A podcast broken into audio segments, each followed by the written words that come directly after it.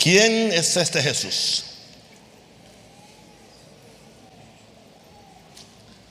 Ahora su Biblia. Quizás no tiene ni que abrirla al principio, porque voy a usar el verso más conocido, uno de los versos más conocidos, aunque no, más tarde, no. Voy a usar un verso en Apocalipsis capítulo 1, verso 5.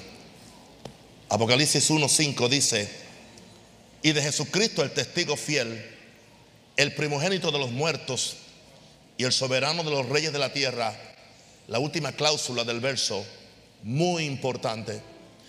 Esta cláusula era muy usada por los cristianos antiguos.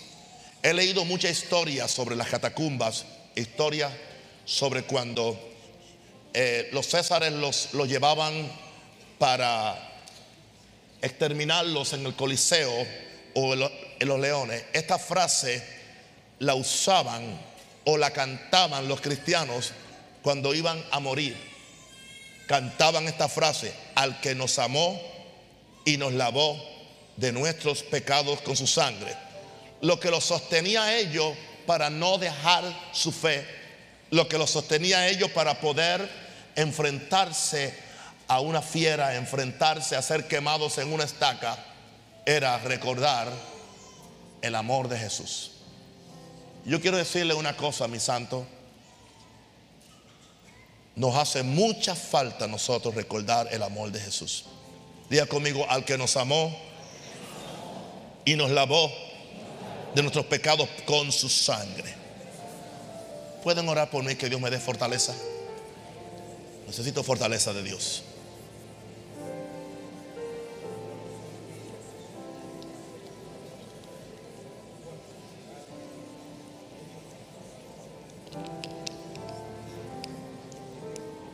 Gracias. Jesús es lo mismo que el Padre es. Y Dios es amor. Jesús no es una doctrina. Jesús no es una religión. Ni aún un credo. Yo estoy hablando hoy de Jesús como el amor encarnado el amor de Dios, en ningún ser humano, el amor de Dios se ha encarnado como se encarnó en la persona de Jesús. Algo que yo oro cada día es que el amor de Jesús se haga tan real en mí, el amor de Dios, de forma que yo pueda llegar a la estatura del varón perfecto donde yo pueda amar como Jesús, vivir como Jesús, ser paciente como Jesús. Porque al fin de cuentas se trata de Jesús, se trata del amor. Dios es amor, Jesús es amor. Nunca podremos entender la obra redentora de Jesús desde un aspecto doctrinal y teológico. Esto no se aprende, esto se experimenta. Solo una revelación de cómo el amor ágape de Dios se hizo carne en la persona de Jesús y habitó entre nosotros nos llevará a apreciar a este Señor y Salvador que nos amó tanto y nos lavó de nuestros pecados, no porque lo merecíamos, sino porque lo necesitábamos. Tengo una palabra profética para Maranata en esta mañana. No ame a la gente porque se lo merecen. Ame a la gente porque es lo más que necesitan. Yo creo en darle plata a la gente. Yo creo en ayudar a la gente. Usted puede dar plata, usted puede dar tantas cosas. Pero lo más que la gente necesita es que alguien lo ame. 5 dólares pueden resolver una situación momentánea o 20 dólares o 50 dólares. Pero si alguien se siente amado, usted no sabe el poder terapéutico que tiene el amor de Dios para cambiar la imagen interior de una persona. no, no es secreto para Panamá ni para Latinoamérica que esta iglesia está fundada sobre la base de Jesús, pero sobre la base del amor. Y voy a decir algo, no hay nada que nadie pueda hacer o decir que me pueda a mí hacer cambiar esta forma de edificar iglesia. Me preguntaba un pastor de, Estados Unidos en un mensaje privado y me decía, ¿puede darme alguna mentoría cómo hacer crecer la iglesia? Le dije, no tengo ninguna, pero te puedo decir lo que yo estoy haciendo. Amar a la gente en primer lugar. Enseñarlos a orar. Enseñarles fe. Hace esas cosas. No tienes que preocuparte por el crecimiento. Cuando tú amas a alguien, muchas cosas se van a resolver. No le des a la gente, o sea, no ames a la gente porque no, porque se lo merece. Porque te vas a encontrar con mucha gente que no se lo merece. Y sabe una cosa, el primero que no se lo merecía era yo. Y Dios nos amó a pesar de que no lo merecíamos. Mas Dios muestra su amor para con nosotros, lo muestra. En que siendo aún pecadores, Cristo murió por nosotros. El justo muriendo por los injustos. El santo muriendo por los pecadores. No era porque yo me lo merecía. No esperes que alguien cambie para tú amarlo. No esperes porque Jesús, el amor va a hacer que la gente cambie. Yo sé que siempre los matrimonios me dicen, en mi caso no funciona. Una pregunta, ¿lo has tratado hasta el final? ¿Has ido hasta el final? El amor nunca se cansa, el amor nunca deja de ser. Así que solo una revelación del Dios que hizo carne y, y, habitó entre nosotros nos llevará a apreciar a este Señor que nos, que nos lavó. La base del cristianismo es amor, porque la esencia de Jesús era amor. No me ofende cuando alguien dice, ahora todo es amor. Sí, todo es amor. Panamá, todo es amor. Iglesia, todo es amor. Matrimonio, todo es amor. Empresa, todo es amor. Latinoamérica, todo es amor. Todo es amor. Este amor nunca, nunca, nunca, nunca, nunca, nunca. Este amor, ágape, nunca ha ido a una corte de divorcio. Ha, ido otros amores, pero este no. El amor de Dios. Este amor nunca ha matado a nadie. Este amor nunca ha despreciado a otro hermano. Este, este amor nunca, nunca ha hecho un video para denunciar a un compañero con quien yo difiero. Estoy hablando del amor ágape, el amor de Dios. Y es el amor que yo quiero. El amor de Jesús. Que se encarne en mí como se encarnó en Jesús. Creo que Jesús respiraba amor. Y por eso las multitudes lo seguían y lo apretaban porque algo salía de él, no solamente salía virtud, salía amor. Se ha hablado mucho del poder de Jesús para hacer milagros.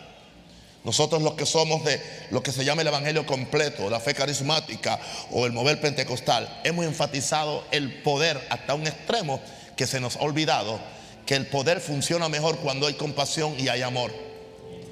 Dice, hay una frase que encontramos en los evangelios acerca de Jesús. Cada vez que hacía un milagro, o ayudaba a alguien, la frase era, y Jesús movido a compasión. Si usted va al original, esa palabra dice que Jesús, sus entrañas casi se le salían. Se le llama bowels of mercy. Se le salían las entrañas. Yo acuñé una palabra hace algunos años, alguien me recordó en estos días. Jesús se desvientraba por la gente. Cuando veía un enfermo se desvientraba. Era movido, sus entrañas eran movidos. Cuando veía a alguien con necesidad, sus entrañas eran movidos. Ese es el amor ágape. No es un amor intelectual, no es, no es un amor que tú razonas, simplemente. Y es un amor que se, se encarna tanto en ti que tú reaccionas en amor y después cuando te das cuenta, a mí me ha pasado muchas veces que alguien me ha ofendido, pero feamente, y yo no dije lo que le debí decir. Le dije otra cosa. Y cuando salgo y digo, ¿por qué no le dije esto? Me dice el Espíritu, porque yo no te dejé. Porque yo quiero que el amor mío en ti vaya por encima de tu venganza personal. Alguien diga aleluya. Amén.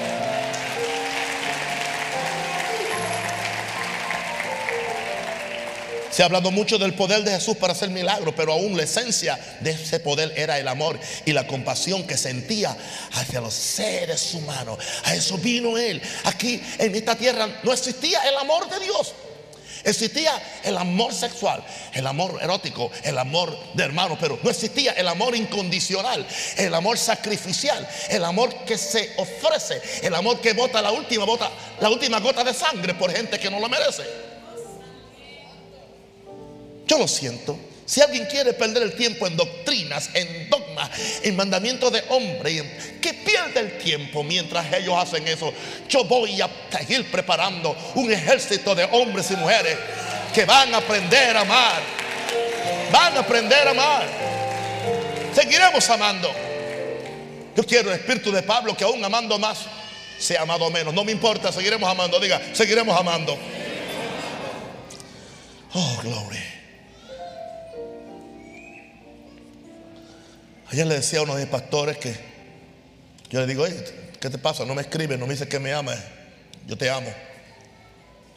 Y dice, papá, yo lo amo. Y yo dije, ¿será que quizás ah, con la entrada de los años me estoy poniendo más amoroso? Me dice, no, papá, no te has puesto más amoroso, te has puesto más tierno. Jesús llamando a sus discípulos en Mateo 15, 32. Mateo 15, 32. Perdón, Juan 3:16, lo sabemos todo, porque de tal manera amó Dios al mundo. Pero no se nos olvida que no es solamente Dios. O sea, si yo mandara a Aquiles y le digo, Aquiles, como yo amo a aquella gente, ve y sacrifícate por ellos.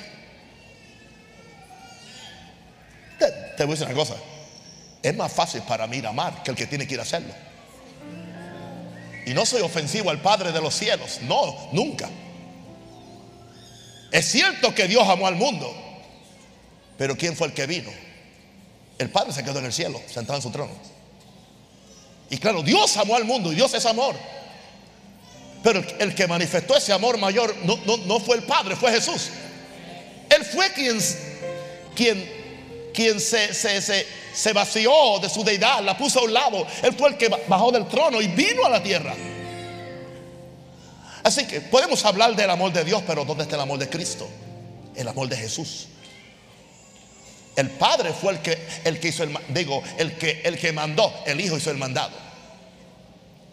Si yo amo a alguien y mando a alguien, porque tengo los recursos, porque tengo la autoridad para mandarlo, y Él va, la manifestación de Él es más fuerte que la mía porque Él fue el que tuvo que irse ensuciar, el que tuvo que ir a hacer el trabajo. Así yo quiero que veamos a Jesús en otra perspectiva completamente nueva. Oh, gloria a Dios. La motivación principal de Jesús al venir a esta tierra fue amor. Se habla que Dios amó al mundo al dar a su hijo. ¿Por qué no pensamos que el hijo tuvo que amarlo para dejarse enviar? Porque de tal manera amó Dios al mundo que ha dado a su hijo unigénito para que todo aquel que en él cree no se pierda, más tenga. Dios amó, pero el hijo amó también. Porque el hijo obedeció al padre. Número dos, todos los movimientos de Jesús fueron hechos por amor. No hay forma que usted pueda encontrar en Jesús yo he leído los evangelios, Mateo, Marcos, Lucas, Juan, y he buscado a ver si encuentro una motivación incorrecta. No hay una motivación incorrecta. En Jesús no hay oportunismo, no hay ventajismo, no hay opresión, no hay daño. Nunca andaba buscando lo suyo. Nunca. Andaba siempre buscando lo de, lo de los demás. Todos sus movimientos, sus obras, sus palabras fueron hechas por amor. Nunca hubo una intención escondida, nunca, nunca, nunca, nunca, nunca. Mateo 15, 32. Y Jesús llamando a sus discípulos le dijo, tengo compasión de la gente. En otras palabras, las entrañas se me conmueven. Algo aquí adentro se me conmueve cuando los veo. Han estado conmigo tres días que están conmigo. Hace tres días que están conmigo y no tienen que comer. Y enviarlos en ayunas no quiero. No sea que desmayen en el camino. Yo voy a decirle, hermano, no importa que yo hable lengua, que yo profetice, que yo reprenda demonios, que sea el, exorcista número uno de, Latinoamérica, que tenga una unción más fuerte que Benijín o más fuerte que Pablo para sanar enfermos. Si yo no tengo amor, de, nada me sirve. Soy como metal que, metal que retiño o címbalo que resuena. Jesús es el ejemplo. Wow. Aquí, aquí está. Está, con la gente, le está predicando tres días, tres días, tres días, tres días. Y el tercer día dice, wow, tengo compasión por la gente. cuando veo a la gente que han estado ahí tan fielmente, me, me, han dado su atención por tres días, han estado recibiendo los secretos del reino, la palabra del reino, han sido tan pacientes conmigo, yo no puedo dejarlos ir en ayuna.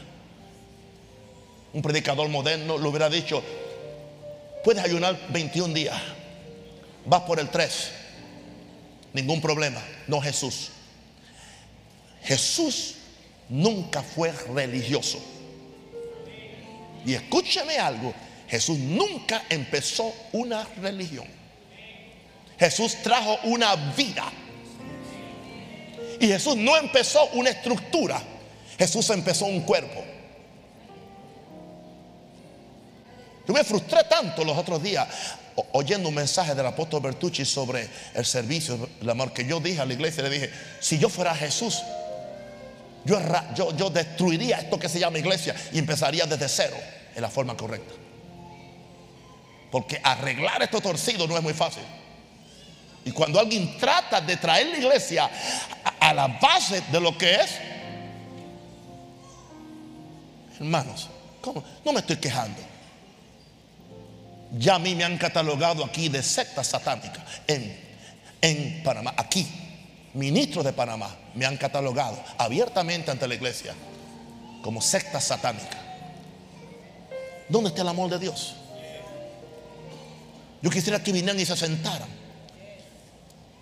Yo, yo, quisiera que fueran conmigo y pasaran una vacación conmigo a ver qué hay de satánico en este hombre. Y no estoy herido, hermanos. No me duele por mí me duele por ellos. En serio. Y nunca los, nunca los denunciaría por nombre de ningún lugar porque no es ético y tampoco es espiritual.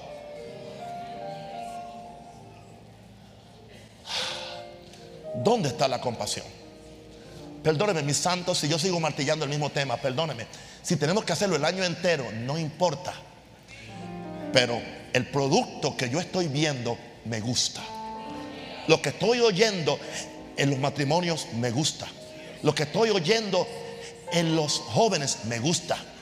Lo que estoy oyendo en los niños me gusta. Parece que aunque no soy perfecto y tengo miles de imperfecciones, estamos haciendo algo diferente y algo bueno que será una bendición para este país y Latinoamérica. Alguien diga aleluya.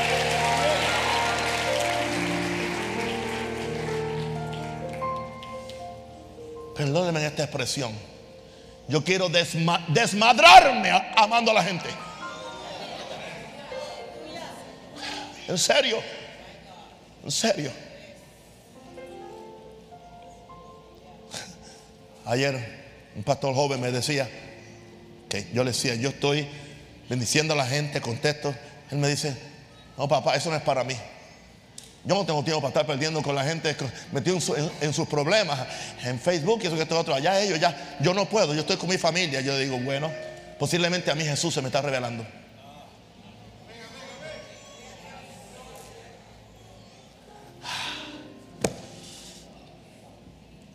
Tengo compasión. Las entrañas se me conmueven por la gente.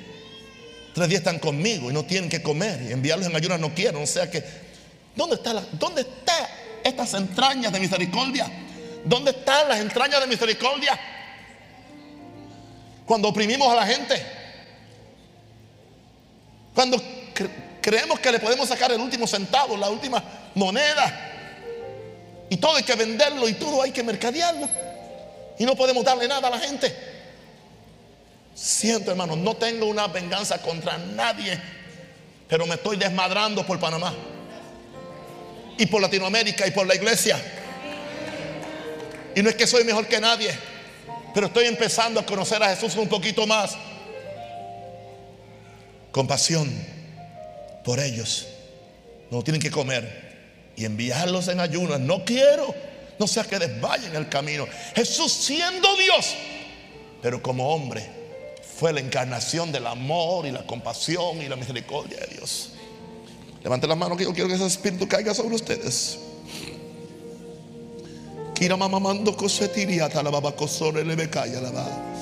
No queremos ser una iglesia profesional. Queremos vivir este amor. Jesús, su amor, le permitía sentir el dolor del sufrimiento humano y hacer algo para remediarlo. Los mayores milagros de Jesús surgieron de la compasión cuando él se cuando de sus entrañas salía el deseo de ayudarlo. Y sabe una cosa, la fe aparecía.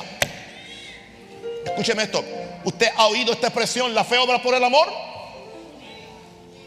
¿Sabe por qué la fe a mucha gente no le funciona? Porque no hay amor. La fe obra por la compasión. Gente quiere ser fuertes en fe, pero sin amor. La fe obra por el amor. Jesús no simplemente tenía fe y poder. Se nos enseñó poder, unción, búsqueda. Pero, ¿qué sucede? Vamos a la raíz. Jesús era amor encarnado. Una pregunta, vamos a ponerlo en lo natural. ¿No has visto tú el ejemplo de una madre, una señora flaquita, que, que no pesa ni 100 libras? Ve que su hijo estaba arreglando un carro eso ha acontecido, es historia. El gato se zafó, el carro pilló al hijo y esa mujer sola ha podido levantar ese carro para que el hijo salga. Ella no lo pensó. Ella no tenía la fuerza física. Oh, sola. ¿Qué fue lo que hizo que esa madre flaquita pudiera levantar todo ese acero? el amor. Ese es mi hijo. Si yo no hago esto, va a morir. Si yo no hago esto, lo voy a perder. Ella no sabe de dónde viene la fuerza. La fuerza viene del amor.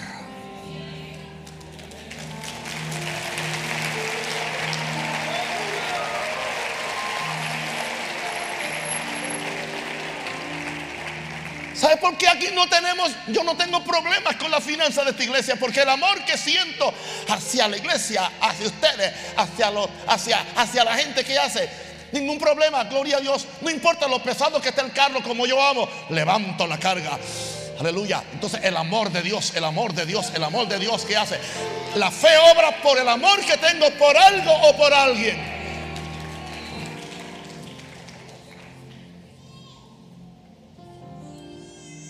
Cuando éramos novios, mi esposa y yo, ella vivía en el pueblo, yo en el campo. Yo soy del interior. Por eso entiendo. Se, llenaban los ríos y yo no podía ir por la calle más cerca. Mi papá me decía, supongo que hoy no vas a ver a tu novia. Y yo le digo, ¿quién le dijo? Yo me voy por el otro pueblo. Eso es muy lejos. no para mí porque yo la amo.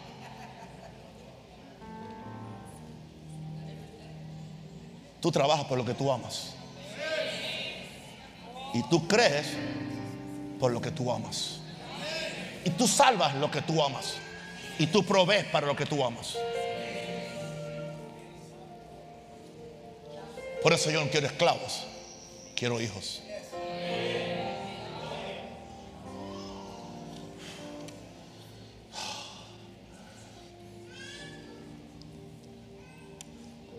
Lucas 7, 11 al 13, aconteció después que él iba a la ciudad que se llama Naín e iban con él muchos de sus discípulos y una gran multitud. Cuando llegó Jesús cerca de la puerta de la ciudad, he aquí que llevaban a enterrar a un difunto, hijo único de su madre, la cual era viuda y había con ella mucha gente de la ciudad. Y cuando el Señor la vio, se compadeció se movió desde sus entrañas, y le dijo, no llores. Se compadeció. El Espíritu Santo no pone estas frases simplemente para llenar papel, para que nosotros entendamos el poder de la compasión y el poder del amor encarnado de Dios que estaba en Jesús. Que fue lo siguiente, Jesús se acerca al féretro donde está el niño y le dice, levántate. Y se lo entrega a la mamá. Para Jesús solucionarle el problema a una viuda que iba a quedar. El único que la sostenía era aquel niño, no tenía más nadie. Jesús se compadece del dolor ajeno. Ahora, vamos a ver cómo lloró por una familia que había perdido a la cabeza del hogar, Marta y María y Lázaro. Lázaro era la figura paternal en el hogar. Parece que posiblemente no tenían padres ya. Eran una familia acomodada, rica. En Juan 11, 35, 36, cuando Jesús habló con Marta y María, dice, Jesús lloró. Verso 35, Jesús lloró. Dijeron entonces los judíos, mirad cómo le, cómo le, cómo le amaba. Los judíos podían discernir que Jesús amaba. Yo no quiero ser el mejor predicador, ni el mejor profeta, ni el mejor apóstol. Yo quiero ser el más que ama. Ahora, no solamente lloró por, un, por ellas y después los levantó de los muertos, pero entonces, ahora en Lucas 19, 41, 44, Jesús llegó cerca de la ciudad, llegó cerca de la ciudad. Al verla, al ver la ciudad, lloró sobre ella. Lloró sobre la ciudad. ¿Por qué? Porque vio lo que venía.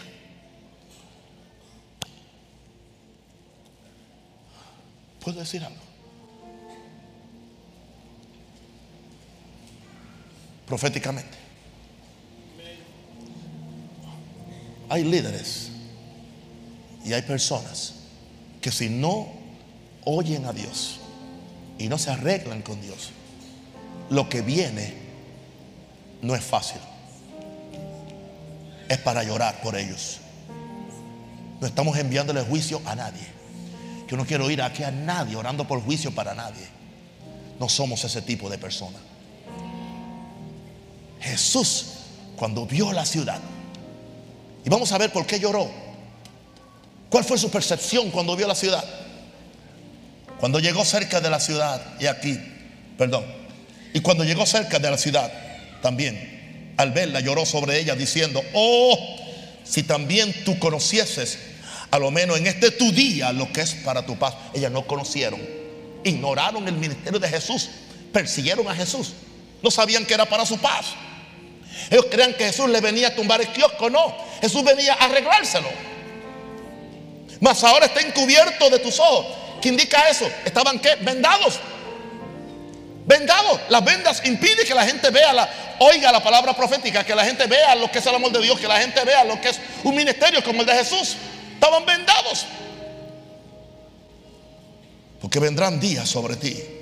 Estoy seguro que posiblemente cuando Jesús está diciendo esto, está, está conmovido, está sollozando porque vendrán días sobre ti. Oh, también si tú conocieses a lo menos este día, yo me, yo hubiera estado allí para poder limpiarle las lágrimas a mi Señor. Yo hubiera, yo, hubiera querido estar allí para ver el dolor como Él se compadecía por una gente ingrata. Para yo no cometer errores de ser ingratos con lo que son ingratos conmigo. Mas ahora está encubierto de tus ojos porque vendrán días sobre ti cuando tus enemigos te rodearán con vallados. El profeta, el verdadero profeta, no es el que se goza del juicio, es el que llora por lo que, lo que viene el juicio. No me gustan esos profetas de juicio, esos profetas de destrucción que andan eh, eh, eh, echando juicio, haciendo videos de juicio, juicio sobre Venezuela, juicio sobre Panamá, juicio sobre Colombia y se gozan y lo dicen con aleluya, aleluya, el juicio de Dios va a caer. ¿Y cuánto? Nada de eso, hermano. El verdadero profeta de Dios que tiene, aleluya. Jeremías decía, ay, mis entrañas, ¿se acuerdan de Jeremías? Ay, mis entrañas, me duelen mis entrañas. ¿Se acuerdan a Jeremías? Eso es amor. Ay, mis entrañas. ¿Y por qué te duele? Yo me duelo por la hija de mi pueblo. Yo me duelo. Porque veo que vendrán, vendrán los babilonios. El rey no se quiere arrepentir. Los sacerdotes no se quieren arrepentir. Los profetas quieren seguir profetizando por, por dinero. Y los babilonios vienen y yo sé lo que va a hacer. Van a matar las mujeres, van a matar a los niños y se van a llevar al pueblo en cautividad. Y yo lo veo, pero no quieren. Ay, mis entrañas, decía. Yo lloro por la hija de mi pueblo. Yo respeto a ese profeta. Ese profeta yo respeto. Pero no el profeta que siente, que siente, que siente gozo, que siente alegría. Yo lo siento mucho. Cuando un supuesto profeta me dijo, me dijo en la cara, me dijo, me dijo, Dios mató, Dios mató a, a, este, a este predicador del reino. Dios lo mató. Yo no vi amor de Dios. Yo no vi amor de Dios. Yo no vi amor de Dios. En otras palabras, eso indica que mi posición está correcta y la de la incorrecta. Por favor, no. Ese no es el amor de Dios.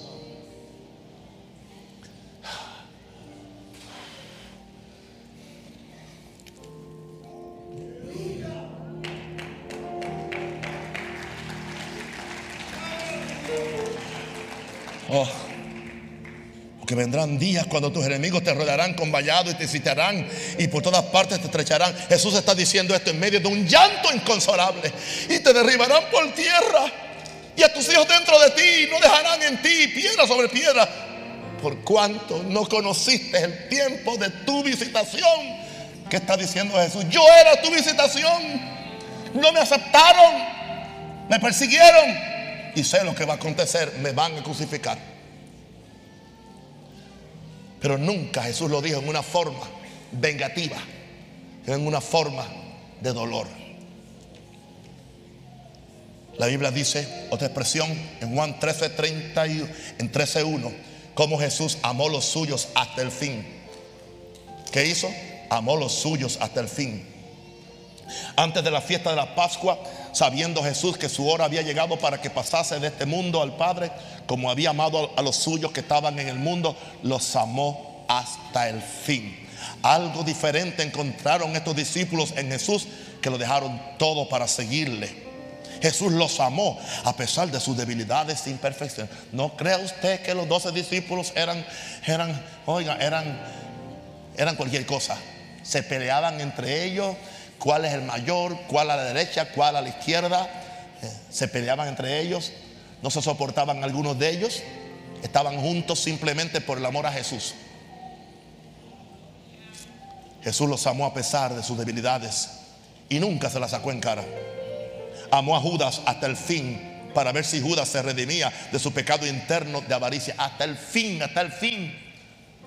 La mejor disertación sobre esto que yo he oído por esto la hizo el pastor, el apóstol Bertucci, en un mensaje que predicó eh, la semana pasada. La mejor disertación sobre cómo Jesús está tratando con, con Judas hasta el final, hasta el final, hasta el final. Pedro quería saber quién es que lo va a entregar, como decía Bertucci, quién es el que lo va a entregar. Y Pedro con la espada afilada, ¿quién es el que lo va a entregar? Para yo cortarle la cabeza. ¿Quién es Juan? Pregúntale al maestro, pregúntale. Y aún el maestro no dice. No dice. Es interesante que hasta el final Jesús lo está amando. Lo está amando. Lo está amando. Y lo último que hizo fue mojar un pedazo de pan. El pan significando el cuerpo. Y lo moja y se lo da a Judas. A ver si Judas tan siquiera a recibir, a recibir el pan, él cambiaba su opinión. Pero no, estaba tan endurecido el hombre que cuando se comió el pedazo de pan dice, y Satanás entró en él. Y cuando Satanás entró en él, ya no había más remedio. Pero nadie puede decir que Jesús no le dio una oportunidad a Judas hasta el final. Amó a Pedro, que lo negó tres veces y nunca se lo sacó en cara. Lo único que le pidió es, me negaste tres veces, afírmamelo tres veces. ¿Se acuerdan cuando se encuentra con él? Pedro, ¿me amas? Pedro, ¿me amas? Pedro, ¿me amas? Tres veces. Me negaste tres veces. Me lo vas a confirmar tres veces. No le dijo, acuérdate que me negaste. Sin vergüenza. ¿Y qué pasó con la revelación? ¿Ah? El hombre de la revelación que, que sabía tú eres el Cristo, el Hijo del Dios viviente. ¿Qué pasó contigo? ¿Qué pasó contigo? Oh, yo que, yo, que estaba pensando en hacerte el primer papa. Tú has cambiado de opinión ahora. Y sabe una cosa, Pedro, va a venir el día de Pentecostés. Que no seas tú quien te pares al frente. Vamos a dejarle ese trabajo a Juan, que Juan siempre me ama y está pegado. Y sabe una cosa, el día de Pentecostés, Pedro fue quien se levantó. Perdonado, exonerado. Pero este fue el mismo hombre que el amor lo cambió. Tanto, tanto. Y yo sé que va, a haber gente que tú los amas y no van a cambiar. Pero ese no es tu problema. Judas no cambió. Pedro se cambió. Cambió tanto que cuando lo van, lo van a crucificar, dice: Yo no soy digno de, que me crucifiquen como mi, como mi maestro. Crucifíquenme en la cruz, con la cabeza hacia abajo y las piernas hacia arriba. No soy digno de sufrir su muerte. El amor lo conquistó. Dice que antes que Cristo venga me falta tanto a mí. Antes que Cristo venga, antes que yo me vaya, yo voy a entrar en la preciosidad y en la belleza de ese amor que nos constriñe. La palabra constriñe significa en el griego el amor que nos arresta. Quiero ser arrestado por Jesús. Estamos hablando del amor que se entrega todo y solo, todo y solo Efesios 5.2 dice, y andate en amor como también Cristo nos amó y se entregó, amó y se entregó a sí mismo por nosotros. Nadie lo obligó. Tú no puedes obligar a nadie. Me acuerdo cuando mi hermano y yo nos, peleábamos, nos obligaban que nos besábamos. Bésense. Ese es el castigo, bésense. ¿Sabe una cosa? Yo no quiero hacerme aquí el mejor. Yo siempre besaba a Genil, el otro hermano mío. El sinvergüenza nunca me besó. Nunca me besó. Hacía que me besaba, me ponía la cara, pero no me besaba. En casa ponían a besar a, a Naisa y a Joel.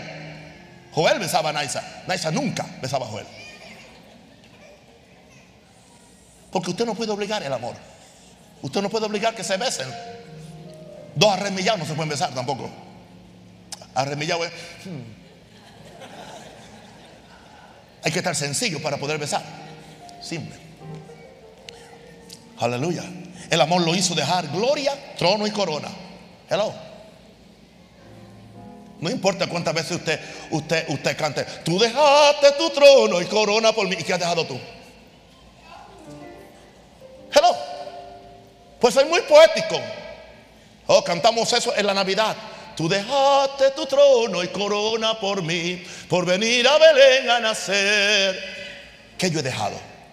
¿Qué tú has dejado? ¿Qué estás dispuesto a dejar para bendecir a otro y para amar a otro? No seamos hipócritas.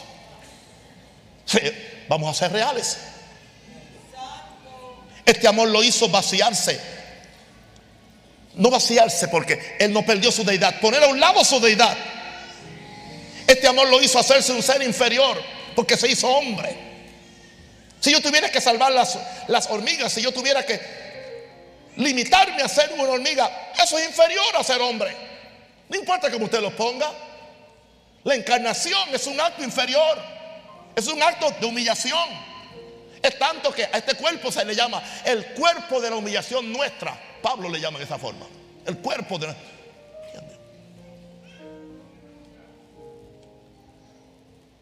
No quiero ser grosero.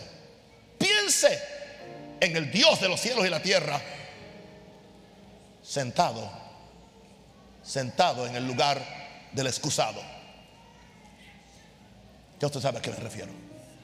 Dios. El amor lo hizo hacerse un ser inferior.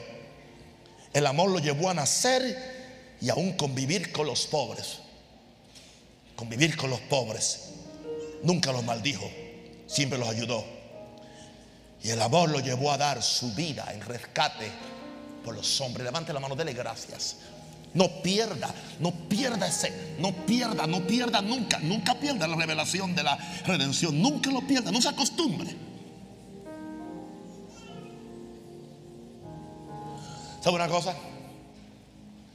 Cuando la iglesia cristiana perdió esta pasión, tuvo que inventarse el crucifijo. ¿Sabe para qué se inventó el crucifijo? Para darle algo a la gente que pudieran ver. Pero tú no necesitas un crucifijo. Necesitas la revelación del Espíritu Santo. De que Jesús derramó su sangre por ti. Se dolió por ti.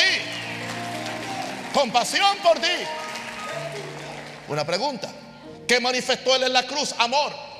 Amó a los que lo crucificaban. Padre, perdónalos. Porque no saben lo que hacen. Eso es amor. Eso es amor. Me decía un pastor ayer, Hoy, papi, yo por poco me bajo de la cruz. Y a todos nosotros nos da ganas de bajarnos de la cruz muchas veces. Porque nos hacen cosas, ¿entiendes? Me dice, yo quiero aprender ese amor que tú tienes. Yo digo, wow, yo, no sé de, de qué está hablando. Llego entonces a mi última escritura. 2 Corintios 5, 14 al 15, porque el amor de Cristo nos constriñe. El amor de Cristo, diga, nos arresta. Diga, yo quiero ser arrestado por el amor de Cristo. Pensando esto, que si uno murió por todos, luego todos murieron. Y por, los, y por todos murió para que los que viven ya no vivan para sí, sino para aquel que murió y resucitó por ellos una verdadera revelación del amor de Cristo nos arrestará para Él. Dile, Jesús, arréstame. ¿No le oigo? Arréstame. La entrega que Jesús espera de nosotros es la entrega por amor, no tanto por deber o por miedo, por temor, no, por amor. Él murió amando para que nosotros vivamos amando. ¿Oíste eso? Eso es poético. Él murió amando para que nosotros vivamos amando. Los cristianos que viven para sí no han conocido este amor que arresta, no lo han conocido. Cuando el amor de Jesús sea real en nosotros, nos entregaremos por otros como ofrenda y olor fragante. Este es el amor que ha movido. Usted puede decir lo que le dé la gana de los misioneros americanos. Usted puede ser antigringo o antiamericano, lo que le dé la gana. Pero no podemos negar el sacrificio de los misioneros europeos, británicos, americanos, que dejaron su cultura, su comodidad, tanto en Estados Unidos como en Inglaterra, para meterse en, en una choza en África, para meterse en un lugar donde no había las comodidades que dejaron en América donde estuvieron, muchos entregaron su vida por la malaria. Muchos fueron enterrados fuera de su país, de su nación, simplemente por amor. Por amor. Ellos no iban porque tenían un cheque asegurado cada mes. Ellos iban porque amaban a la gente. Yo lo siento mucho, hasta que yo no vea ese tipo de iglesia, yo no puedo callarme. Porque me siento responsable de que, de que, de que, de que la nueva generación que viene sepan lo que es el ministerio. El ministerio es amor, es entrega, es que nuestras entrañas de amor y compasión se salgan para bendecir a otros. Hello. Hay un americano en Darien, sureño metido ahí más de 20 años. Fue hasta arrestado durante el tiempo de Noriega. Fue a la cárcel. Simplemente para traer la palabra de fe a los indios en Darién y mantenerse puro e íntegro ante Dios. Estoy hablando del misionero Cook. Muchas veces nos debe dar vergüenza. Y digo esto, que hay gente de afuera que quizás tiene más sacrificio que los mismos de adentro. Y eso no debería ser así. No envidie el sueño americano. que se le puede volver una pesadilla. No envidie eso. Muchos hispanos que tenían un ministerio poderoso en Sudamérica creyeron que la solución era porque creen que los dólares se encuentran en la calle cuando uno baja del aeropuerto en Chicago o en Estados Unidos. Perdieron su ministerio, su unción y están rodando porque están fuera de la voluntad de Dios. Tú no tienes que irte a otro país para que Dios te bendiga. A menos que Dios te diga que te vayas. Yo no vine aquí por eso. Yo vine aquí porque el amor de Dios se manifestó. Yo doy gracias a Dios porque yo no pudiera hacer esto si yo no tuviera esas entrañas de amor hacia este país. No me quejo. Estoy contento. Estoy alegre. Porque Jesús vio el fruto de la aflicción de su alma al ver ahora billones de personas que le aman. Yo estoy viendo aquí en ustedes el fruto de la aflicción de mi alma. ¿Qué no he visto yo en tantos años? Un ministerio de 41 años. Los países donde he tenido que sufrir y que he tenido que dar y que he tenido que morir mil muertes. Pero hoy cuando yo veo la revolución que está haciendo Dios del Evangelio cambia en Venezuela y en el mundo. Dios, gracias Señor, gracias.